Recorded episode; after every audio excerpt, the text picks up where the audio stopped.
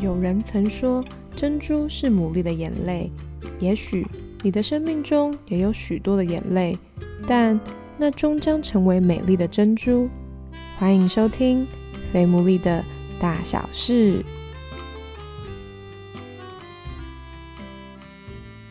Hello，大家好，欢迎大家收听我们最新一集的《肥牡蛎的大小事》，我是 Sarah。今天呢，又来到了我们爱情故事的系列，应该也算是第一次跟我们的女主角有这么多对话的时间。我好像真的没有听过哎，他们到底是怎么谈恋爱啊，怎么交往啊？所以我今天很期待又可以邀请到很有历练感的一对夫妻。一开始呢，我就先请他们来自我介绍喽。大家都叫我龙爸，我现在是在两个非盈利的机构，一个是中华民国香柏树长者社区关怀协会，另外一个是。是台北市真爱健康协会。大家好，我是龙爸的另一半，他们有人称我龙嫂。我目前还在银行工作，前后加起来应该快三十年了。我跟龙爸有两个小孩，其中老大是一位女生，她现在已经在上班了。老二是男生，目前还在读研究所。这是我们的家庭，OK。还有一只小狗，还有一只小狗，它也十三岁了，它也十三岁，也养蛮久的了。对对对对对对，所以他也是我们的一份子。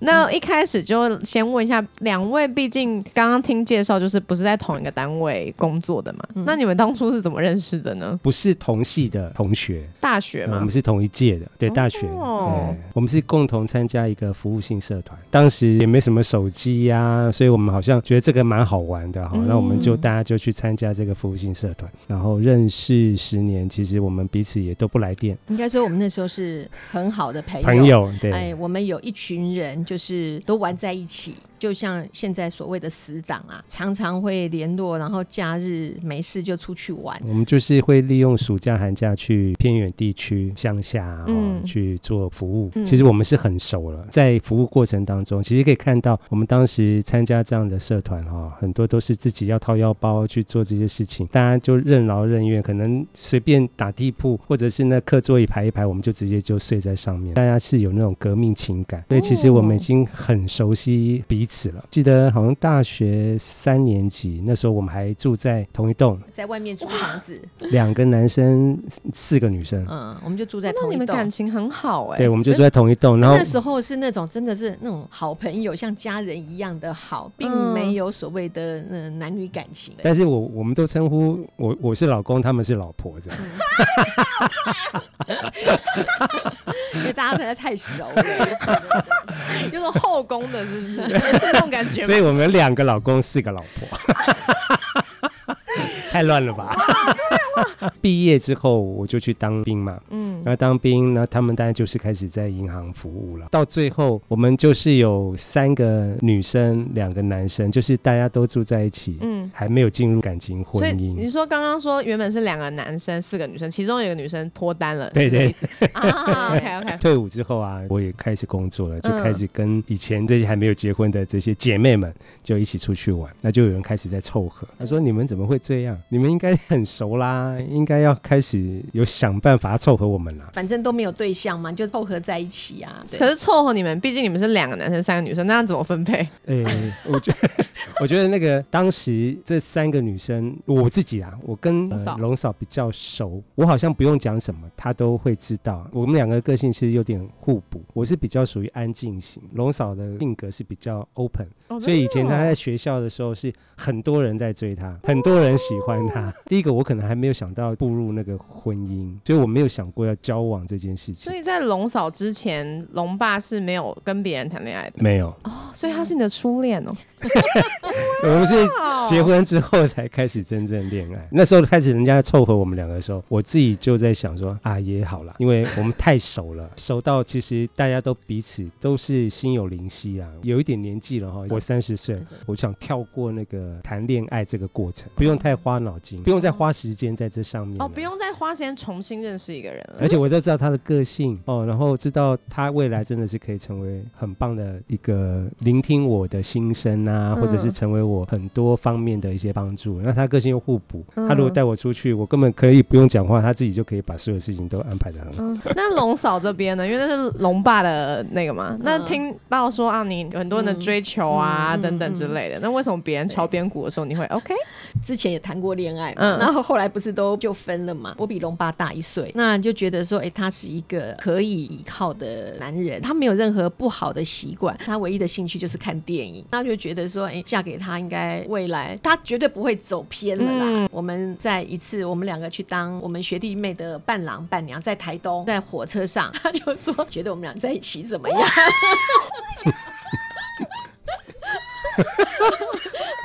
然后，那我就 我就说说好啊，那我们就试试看。就是我们去台东的那个新郎新娘，其实也是凑合我们的其中一对，所以他故意制造这个机会。他们很也很用心 哎，对他们很用心，就等于是他们自己的婚礼，然后都邀请你们当他们的伴郎伴娘，然后让你们有一个可以一起搭火车的机会。对对对对对，第一次约会，我记得好像是在十月十号国庆日去看烟火。对，然后我们就走，我们家住三重嘛，我们就走路走那个忠孝桥，其实，在桥上就可以看到烟火。嗯，然后结束之后，再第一次手牵手，然后就回到三重，我们再开车送他到他家。那我先退回来问一下哈，就是那在那时候在火车上，龙爸，你那时候要问出这个问题的时候，那之前你应该也有很多的铺陈啊，或者想，还是你也没有就觉得，嗯，好像大家都这么说，那我就这么做。他们在凑合我们，其实都有私底下，我相信也有私底下跟龙嫂讲过，也有私底下跟我讲过。其实有太多人都一直在讲这个，包含龙嫂的妹妹，她也是私底下也打电话给，她跟你说什么？她说：“你要跟我姐在一起啊？我姐很好啊，你看又漂亮，个性又好，你怎么都没有想过呢？就是太多人这样，所以。”其实我要讲出那句话的时候，应该是有一点压力，有点压力。那个压力就是说，因为我都没有想过说进入那个婚姻的道路。开始大家都在讲讲讲，其实自己在家里也是长子，是会有那个父母亲的压力嘛？为什么我就想说，不要我不要再花时间在谈恋爱上面？因为我觉得第一个年纪大了。哦，那第二个我没有想过，然后我还要再花这么多的时间去琢磨那个两个人之间的互动哈，我觉得我好像没有那个精神，没有那个余力。我我觉得应该差不多有一年时间至少，应该是一年哦，应该是大家一起玩的时候，然后多多少少就有人开始敲起哄啊什么的。在那个车上，我们讲讲的这件事情，然后后来第一次约会是在国庆日，对不对？嗯。回去之后，我们这样谈完一个月，我们就订婚。哦，他就他就说，哎，那我觉得我们要不要类似说要结婚了？然后我就我就想说说，那那好歹也要跟我爸妈讲一下吧，因为其实之前大学同学的时候，他们也都来过我们家，然后我就回去跟我妈说，哎妈，我跟你说，我现在跟谁在一起？我们两个想要呃结婚，然后我妈就说哪一个啊？那么多个到底是哪一个啊？然后我只好拿照片给他看啊，因为他知道说我们的同学他都觉得很 OK，所以他就说哦这个哦，可是我好像也没有。有印象，那他们也 OK 吗？哦，他他知道我们的同学都很正直，所以我他正派的对，只是他实在没有太多的印象对这个人，因为我太近了，我的个性就是不太会讲话，不太会跟人互动。这一群人在一起哈，我通常都是属于那个安静的那一，比如说我的岳父岳母啊，他们就会对。某一些男生有印象，这样子反而就有一种不鸣则已，一鸣惊人，也都这样沉浸了那么久，然后突然之间就啪，然后就一个月之内，对，一个月订婚，然后再一个月就结婚。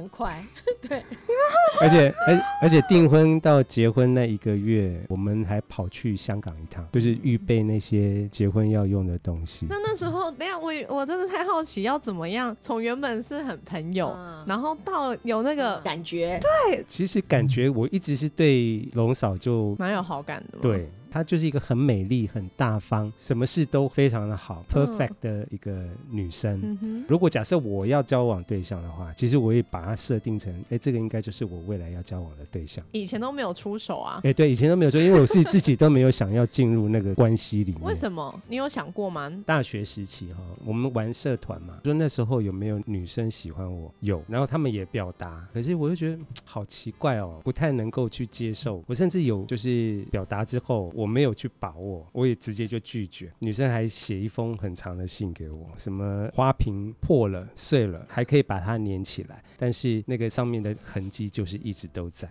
我就觉得哦，好麻烦哦，谈感情婚姻，然后遇到一点这种事情，然后就好像没办法去，那你要花很多少精神跟心力去处理这个事情？我觉得当时我是没有预备要去面对这个，我就觉得太辛苦了。当成朋友这样，大家认真的去服务这些有需要的人，然后认真的去帮助这些需要的人，我觉得这反而比较快乐，应该是没有压力啦。对，所以那时候有一点类似偏向那种所谓的不婚主义，有有有比较偏向那那那时候。大家知道你们真的在一起之后，大家应该都跌破眼镜了。对，真的很很，那很多人都很 shock。对，哎，那我再问一下龙爸，因为龙嫂她有说到，她其实中间有其他感情状态嘛？那那段时间你们应该都还是有联络啊？我们就住在同一栋啊。对啊，我记得印象很深刻，就是有一次，应该他分手，他非常的难过。哦。然后那时候有一首。有一首歌，我讲的那个歌名，可能大家都知道是哪个年代。娃娃金志娟，嗯，我不晓得哎。唱那个那个就在今夜，有听过吗？没有。Sarah。啊，他那时候有唱了一首歌叫《开心女孩》，然后我就看他非常的难过那段时间，就是跟他个性完全是不一样的，就一百八十度，你就觉得我以前认识的那个龙嫂怎么现在变这样？因为失恋呢？对啊，我经啊我因为我们自己没有经经历过那种，所以我觉得哎，我可以做一些什么事情？嗯，好，我就去写了一个卡片，我呢买了那张那个 tape，我就直接放到他的门口。那那时候龙嫂有感动到吗？我忘记了。在那个难过里。那可是那时候龙嫂，你这样子你自己经历过，就是曾经有对于感情很受伤。那那时候你自己怎么走出来，或者是说你怎么再重新对感情有盼望啊？我们这一群好朋友啊，大家都有彼此的默契，在知道说你有什么不愉快的事情或怎么样，反正 anyway 就是假日啊，不管什么时候就是约出来吃饭啊，出去玩啊等等。那我觉得就会让你很快的就走。出来，其实我本身我也没有排斥说什么未来就不谈感情这种事情啊，对啊，对啊，我觉得可能就是遇到对的人跟对的时间，就顺理成章就走入婚姻。那那时候刚刚龙爸有说，就是很多人在那一年时间 push 他嘛，那有人 push 你吗？当然，他们就是也是 两边一起施压，就是一起就会讲啊讲说啊，男未婚女未嫁，然后又三十岁了，到底还在等什么？他就一直讲说我们很适合。那你们不会怕吗？因为我觉得很多人。都是属于这种会很担心说啊会不会进入亲密关系之后，哎如果不适合了，那如果分手会不会连朋友都做不成？你们有曾经有这个担心吗？还是你们那时候真的太熟到觉得不可能？我是没有这个担心啦，我我也没有。那个其实我们真正想要用不同的那个角色去彼此互动的时候，就是应该是结婚之后嘛。包含在我们订婚之后到结婚这一个月当中，还有一次那个我们的学弟学妹还约我们要出去玩。嗯。那出去玩，结果后来我们学弟学妹他们是男女朋友而已。到了那个地方，结果后来我学弟跟我学妹就直接就进他们自己的房间。嗯。那剩下我们两个，我们两个就晾在那边哦。那时候其实我们已经订婚了。嗯。我想，哎。那 接下来，那接下来怎么？办？然后吗？哎，其实你看，我们那时候还不是基督徒，我们就已经有基督徒的观念，不能睡在同一个房间。那后来怎么办？后来我我我对叫出来，在门口两个人就在敲门，然后我学弟说：“你们在你们两个在干嘛？”我说：“好像怪怪的。”然后后来我我那个学弟就说：“啊，好了好了好了，交往一个月订婚，就偷偷里三个月就结婚了。”很快，很快啊，很快，真的很快，对啊。但是前面已经预备了十年了。嗯，是没错啦。但是其实我是觉得，我们平常在学校社团不是在玩嘛，就是其实我们是在做服务，有意义的事。其实，在做那个过程当中，你就可以看到每个人的那种在那个呃那个服务那种当下，你特别觉得说，哎，这个女孩子好贴心，我这个女孩子好像想很多，很细心，然后会很有爱心。我要跟爸爸妈妈说啊，我要结婚，而且结婚对象是，其实他们对龙嫂龙嫂也没什么。印象。我觉得你们的父母也很特别，但是他会问说：“哎，真的是个性怎么样啊？”那我只是跟他们打包票说，这个女生绝对是你们的好媳妇。哇塞，交往了那一个月，怎么会讲到说，哎，那要订婚了，甚至三个月就结婚的？我们自己觉得可能年纪也大了啊。对，其实你说如果再继续交往下去，就这样是啊，因为你们认识很久，够熟了啊。再交往好像也没有特别的必要啦。那那时候你们说结婚，应该震惊所有人了吧？大家都跌破眼镜，对啊，因为太快了，真的。拖了十年，没想到一下就两个月，有点有点吓到他们。就连我们学长他们都觉得 很 shock。其实我会觉得我在学生时代啊，虽然我没有想要进入那个婚姻的道路，但是我觉得他太好了。龙嫂太好了，太优秀了，我觉得应该轮不到我。第二个，我觉得太多人在追求她，她是属于那种大家都很众星拱月嘛？对对对，都很 focus 的焦点。嗯，我自己觉得我不是那样子的类型，对，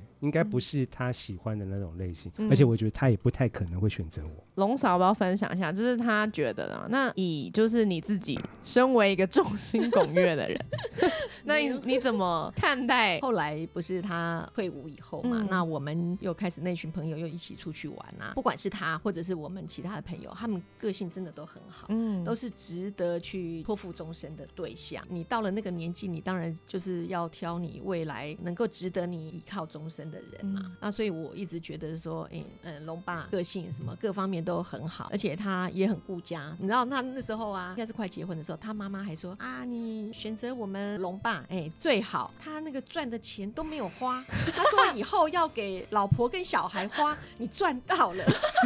我爸妈也觉得他真的是很忠厚老实啊。对啊，就像他说的，因为他话不多，所以看起来很忠厚老实。对，那忠厚老实，然后又很顾家。那这样你们那么熟了，你们还是会吵架吗？会啊，当然会啊，还是会啊。你们是朋友的时候就会吵架，还是是进到亲密关系的时候才亲密关系？对，真的。那要不要来分享一下？我最喜欢听人家吵架的故事。我当然有点忘记那个过程是怎样，但是我只知道龙嫂她就当天我们开车在车上，然后我不讲话，她也不讲话，她知道我在生气。后来回到家里面，我就说我不吃饭。哇，她她要准备晚餐嘛，我说我不想吃。不过那天我真的是不太想吃饭，我就去洗澡啊。那洗完澡回来，哎，她。不见了，我就赶快打电话。我说你现在在哪里？他就坐公车，因为其实我们家出了两个小孩，现在会开车。那时候都是只有我开车嘛，觉得我们家就住在那个山上啊，你要下来，其实交通也没有那么方便。他竟然就自己坐公车就跑到那个捷运站，是因为太生气吗？对呀，哇，然后呢？对，然后后来他真的很生气，很生气啊。然后后来我说你去哪里？他说 我现在在哪里？他就说他要回娘家。我就开始就讲。嗯，我说今天到底发生什么事情？我为什么会这样子？好可爱哦！我为什么会这种反应？然后我觉得你没有体谅到我。那个龙嫂她就是这个很贴心啊，她知道其实我要讲这个话也不容易。不然我以前我可能会放在心里，会放很久，压抑。对，会压抑。我也不想让你知道。可是现在我我当天我就直接讲，我说我自己里面的一些感觉。他就马上就体验到自己的这个不太对。他说：“好了，你不要生气。”他就马上就叫我不要生气。他说他马上回来。就但回到家中，我们就开始有很多的。沟通，但我也知道说他最需要的时候，我的工作非常的忙碌，其实他的工作也非常的忙碌。我工作太忙碌了，他会觉得说我都顾别人的需要，可是家里的需要我都好像我没有去很在意。但这个话当时听我会觉得很委屈啊。其实我也是很花时间在家里面啊，可是我真的是疏忽掉龙嫂的需要，孩子的需要我反而比较不用太介意，但是我比较介意的是文华的需要是什么。回来我们有很深的交通，那之后那天晚上就很完美的和好。对，那个交通对我们来讲是一个很棒的经验。嗯，我们未来面对这个事情，应该是要正面的去面对，而不是去惧怕。像我以前就会觉得放在心里面，等到哪一天真的是导火线被引起，哎，那个可能真的一发不可收拾。那时候是我们没有好的沟通，就是下班通常我们会一起回家嘛。那那时候我因为找不到他，那时候其实他在处理一件事情，所以他也没办法接电话。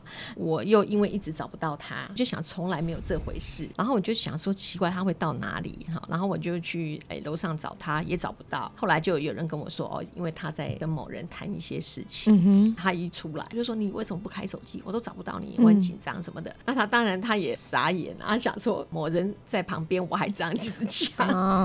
对，然后我当下也没有想太多，我只是觉得说说你不知道我会很紧张吗？对啊，没有。后来他大概觉得说，类似说你怎么这么不讲理？所以到车上两个人就不讲话。好可爱哦，这是最近的事吗？对啊，对啊，对啊。你看结婚那么久，其实还是会遇到这样的，对啊，对啊。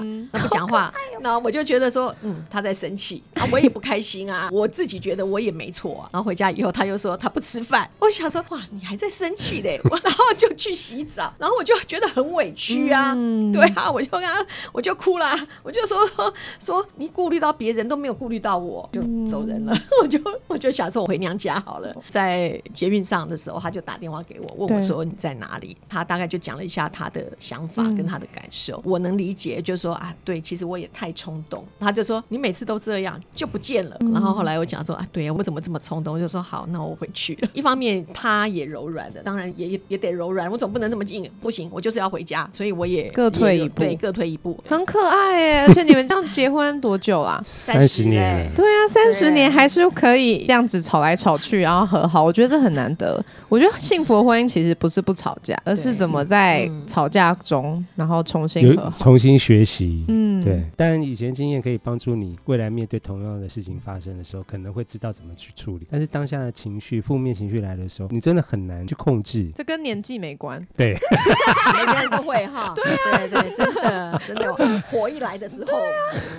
对啊，就上来了。嗯。那我想问一下，龙爸刚刚讲说，你以前其实不是一个很喜欢表达自己情绪的人。我觉得不一定分男女，但当然可能大家对男生都有一些比较既定，大概是这样的印象，会闷在心里。所以我想先请龙妈讲一下，那你自己怎么突破？从你以前你是怎么看待负面情绪这件事情，到你愿意说出来？那我也想问龙嫂的是，就是当他都不说的时候，你有做些什么引导他吗？还是怎么样？我是一个想太多的人，你有一些感觉，你有一些负面情绪。可能会知道说这个话讲出来会让人家听了很不舒服，我就会选择我宁可自己不舒服就好了。我不想让别人不舒服，所以在以前跟人家互动啊，我都是选择那种啊，没关系，你们都说什么都没关系，反正这个苦我自己来受就好。那里面的生气你可能不在乎，但是没关系，我不用表达说我自己受伤，我自己就默默的去承受这一切。其实那过程很辛苦，每一次经过这种事情，那里面就是很辛苦。当然不是只有在婚姻，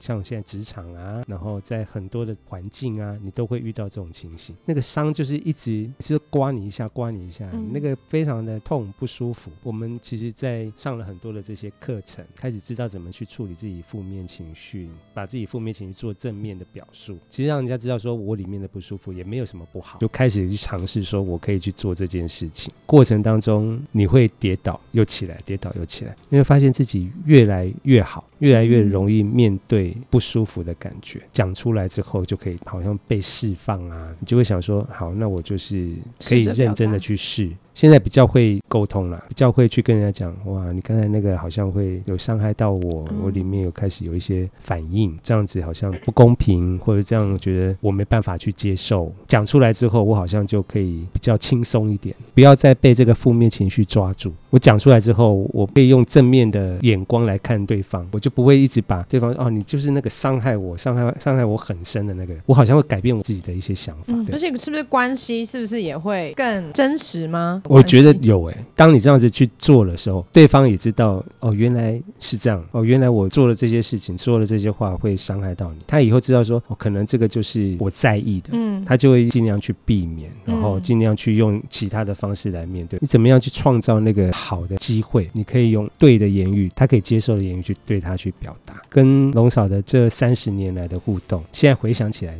以前很多事情太不懂事了。其实我可以不用受苦。正面去看待这件事情的时候，我觉得我们现在互动越来越真实，越来越轻松。这个是很漫长、很漫长的过程，因为感觉不是一夕之间就是可以这样子的。我觉得改变那种习惯不容易啊，特别是我们现在是夫妻，我真的可以靠他的力量来改变我的很难改变的那一块。像是什么？哦，比如说他的一个鼓励，他可以引导你说，其实你讲出来，你可能会舒服一点，我也知道怎么去配合你，但是你一直闷在心里，没有人知道。真的？对他这样引导，我就会开始渐渐的去敞开。那龙嫂呢？以前我们在还没有受洗之前嘛，哈，她是如果有不开心的事情，她都会放心里。那时候我们也搞不清楚状况到底什么事情不开心啊。我的个性是就是都不会隐瞒嘛，高兴或不高兴就是表现得很清楚。嗯，那后来因为有小朋友的关系，即使他不开心，我也是就带着小朋友就跟他说啊，爸爸，我们叫他吃饭啦，或者是说，哎，走，我们出去走走啊，或什么之类的，就是类似说，就是用这种用这种方式去把那个不愉快的气氛给化解掉。嗯，那后来成为基督徒以后，如果有时候他不开心，我就说干嘛生气呀、不要生气呀、讲出来呀、有什么有什么好不开心的？不要闷在心里啊，嗯什么话都要坦白讲啊。觉得他现在跟以前真的是差很多，像连我妈妈都说，我爸跟以前都不一样。他觉得他现在嗯快乐很开心，嗯开心。就成为基督徒以后，他真的就变很开心。所以听起来信仰是你们特别在面对沟通这个点上面有一个很大的突破，也听得出来你们感觉不是一开始就是相信基督教的吗？对，不是嗯对，我觉得信仰很难同时两个人说哦要一起信哦，OK 走啊，就是那你们那时候是怎么？我其实就是我父亲，他后来生病嘛，家里需要人照顾。那时候我是在中国大陆工作，正好是 SARS，所以我觉得说，那我应该辞掉那个工作，赶快回来照顾我的父亲。他回来照顾父亲，因为中风嘛，照顾了好多年。那时候其实都变成植物人这样，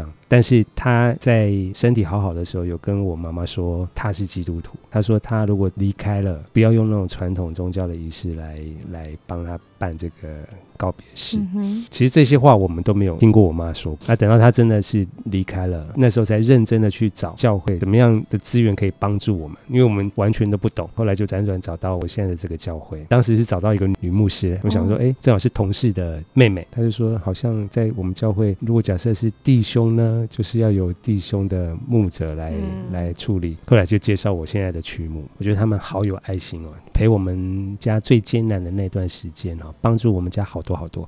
我们家住戏子嘛，然后我们教会是在公馆这边，然后他就会每个礼拜三就三四台车就开车把弟兄姐妹就载到我们家去跟我们小组聚会，维持好长好长的一段时间。我妈妈真的是被这种爱感动，那她就说，哎、她觉得基督教好好，她说，哎、那我们来信主好了。就说哦好啊，那我们就全家一起受洗。所以那时候龙嫂也是，我们就是结婚，那时候已经结婚了。两个小孩。我那时候我妈妈她也是传统宗教，我跟她讲说我我要成为基督徒，那当然她面有难色啊，以后不拜我，然后类似这样，然后我就说不会啊，我就说那个也不一定要拿香干嘛的什么的，她不是很开心啊。嗯可是很难得的是，后来我们成为基督徒，那我当教会有什么特别的活动，我们都邀请她来，就没想到她自己也成为基督徒了。当然她自己那时候后来有生病癌症，那要开刀的时候，同样的区目特别跑到加护病房去帮他祷告。今天要开刀，今天一大早区目也去帮他祷告，他也是被那个爱感动。行动的爱，对对对，嗯就他现在他自己也很开心，他说成为基督徒真好，所以其实信仰真的陪伴你们走过嗯很多高山高山低低谷。真的对对真的。，那有没有什么事情是在过去这三十年里面，你们对彼此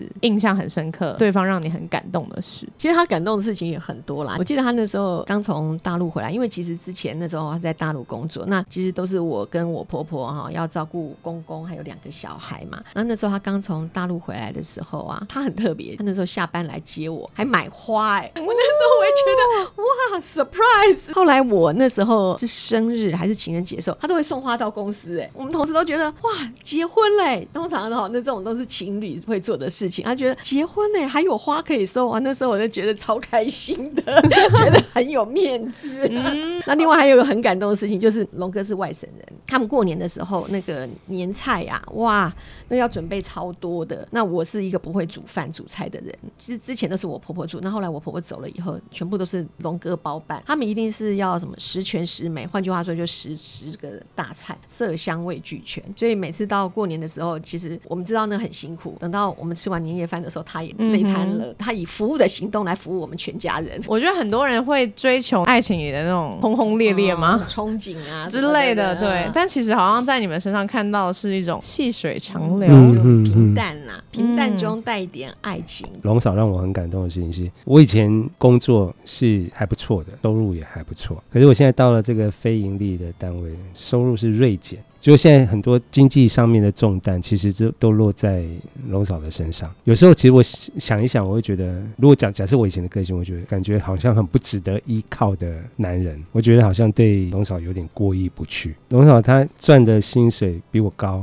对这个家的付出比我高，因为我好像就像刚才在我们发生那个冲突，是我在顾另外一个人的需要，所以我为了不被打扰，我把它关成飞行模式，任何人都找不到我。但本来是讲好说半个小时结束，然后结果没想到拖了一个半小时，所以他只能在外面等。我事后想想，其实他生气，如果是我，我也会生气啊。我发现他对这个家付出那么多，反而我好像比较起来，我对这个家付出并不多。但是现在我觉得那个东西不会绑架我了，特别是我觉得很开心，是我岳母，岳母一定会觉得我女儿这样受苦，那干嘛当时会选择你，对不对？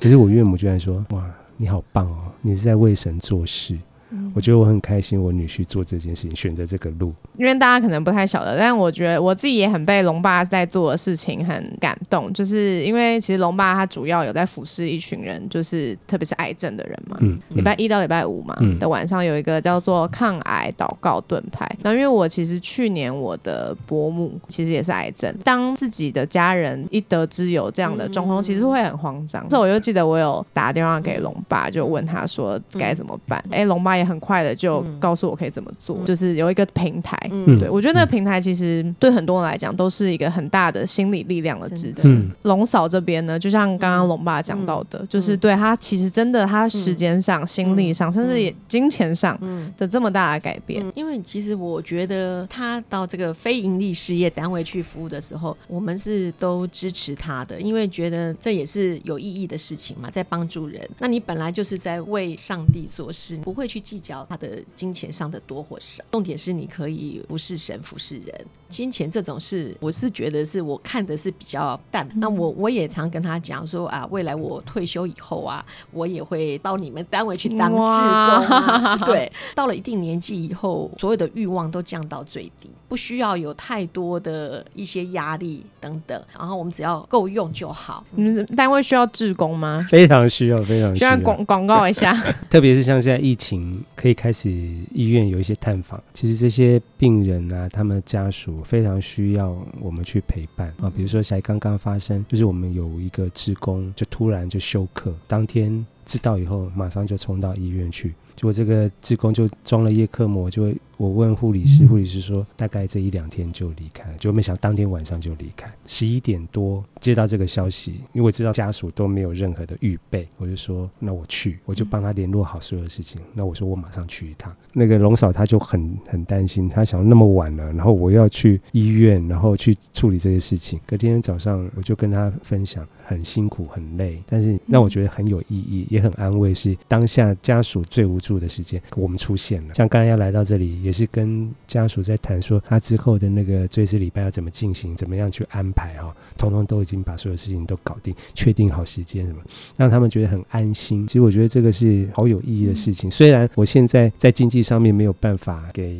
家里太大的支持，或者是给楼嫂太大的支持。我现在做这件事情，反而我里面是更满足的。嗯，哦，所以真的非常需要有志工来帮助我们。比如说，我的一个协会是关心六十五岁以上的老人。嗯。可以邀请大家一起来参与，来照顾陪伴这些长辈，因为未来超高龄化社会就来了，老人变多了，对，孩子变少了。其实很多的家人照顾了这些长辈，家里的长辈，其实他们有很大的压力。然后他可以把长辈送到我们这边来，然后我们让他有喘息的机会，日间帮忙照顾这些长辈。可是这么多的长辈，只有单单靠几个人是不可能的，所以我们非常需要有志工来投入我们的服务。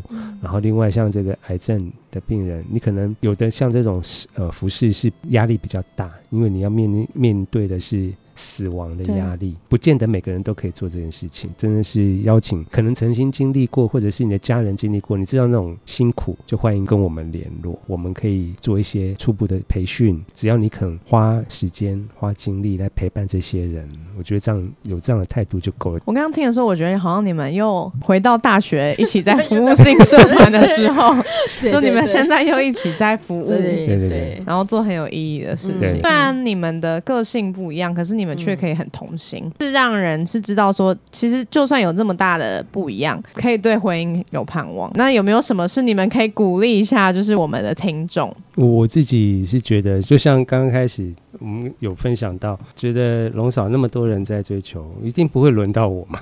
比较起来，这些男生里面，我条件也没有比别比人好，人又不会讲话。我想鼓励现在的年轻人哈，外表并不是那么的重要，外面呈现的东西并不是那么的重要，而是要清楚看到，因为你要结婚是要一辈子的事情，所以你应该看到说对方是不是真正能够依靠的，你要看清楚、看得准。